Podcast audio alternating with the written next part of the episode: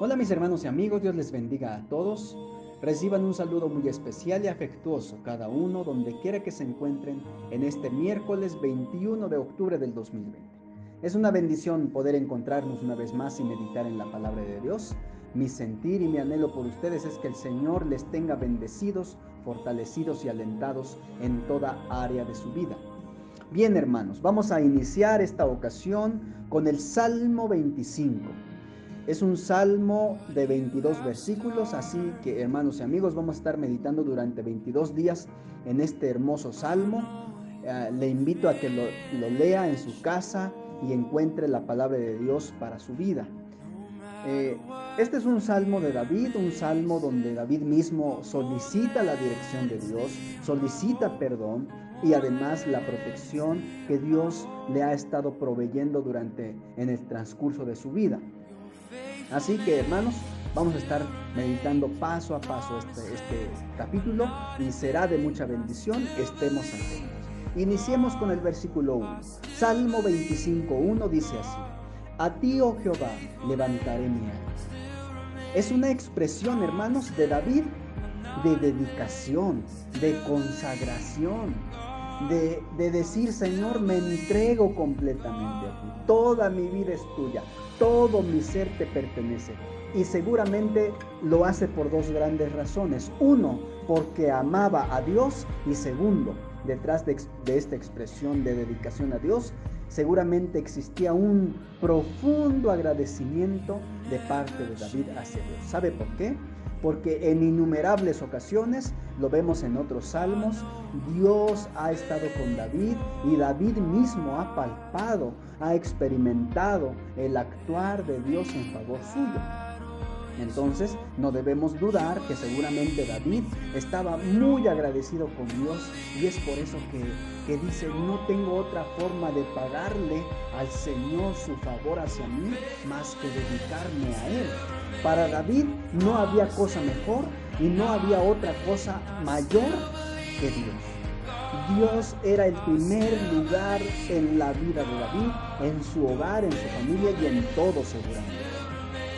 Ahora bien, hermanos, la pregunta aquí para nosotros y la aplicación para nuestra vida es, primero, ¿cuánto nos estamos dedicando a Dios? ¿Qué tanto nos consagramos a Dios? Consagrarse a Dios, hermanos, es poner a Dios en primer lugar en nuestra vida, así como David. Tener a Dios sobre todas las cosas, sobre todos nuestros asuntos, tener a Dios eh, por encima de cualquier situación de nuestra vida. Hermanos, y hermano y hermana que me escuchan, si Dios es su prioridad y si Dios ocupa el primer lugar en su vida, déjeme decirle que seguramente su vida va a prosperar de manera que usted no se, no, no no se puede imaginar. Y, que a veces no podemos eh, pensar siquiera cómo sería nuestra vida. Y le digo esto no porque eh, yo fomente la teología de la prosperidad y cosas así, o, como esas doctrinas que enseñan eh, que, si usted invoca, solicita o declara un asunto de, de, prosperidad y bienestar en su vida, así va a suceder. No, hermano. Me refiero a lo que Jesús mismo dijo en Mateo 6:33, cuando dijo, mas buscad primeramente el reino de Dios y su justicia y todas las cosas, todas estas cosas, hablaba de lo que necesitaban, os serán añadidas. Hermanos, si Dios es su prioridad, déjeme decirle que Dios le va a proveer, le va a prosperar en el sentido, si usted quiere material, pero sobre todo en el sentido espiritual. Su vida espiritual va a florecer, va a crecer y usted va a estar firme en el Señor. ¿No le encanta la idea? Ahora, la otra pregunta es, ¿cuánto ama a Dios? ¿Cuánto ama a Dios? Demostrémosle nuestro agradecimiento. David se lo demostró dedicándose a Dios completamente.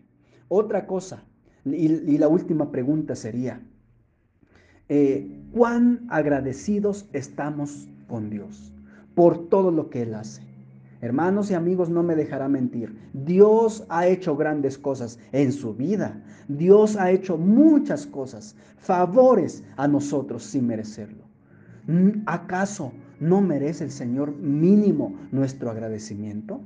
Claro que sí. Dios ha sido bueno con nosotros, a pesar de que hemos sido malos. Él ha sido justo y fiel a sus promesas y aquí seguimos. ¿No merece el Señor nuestra gratitud?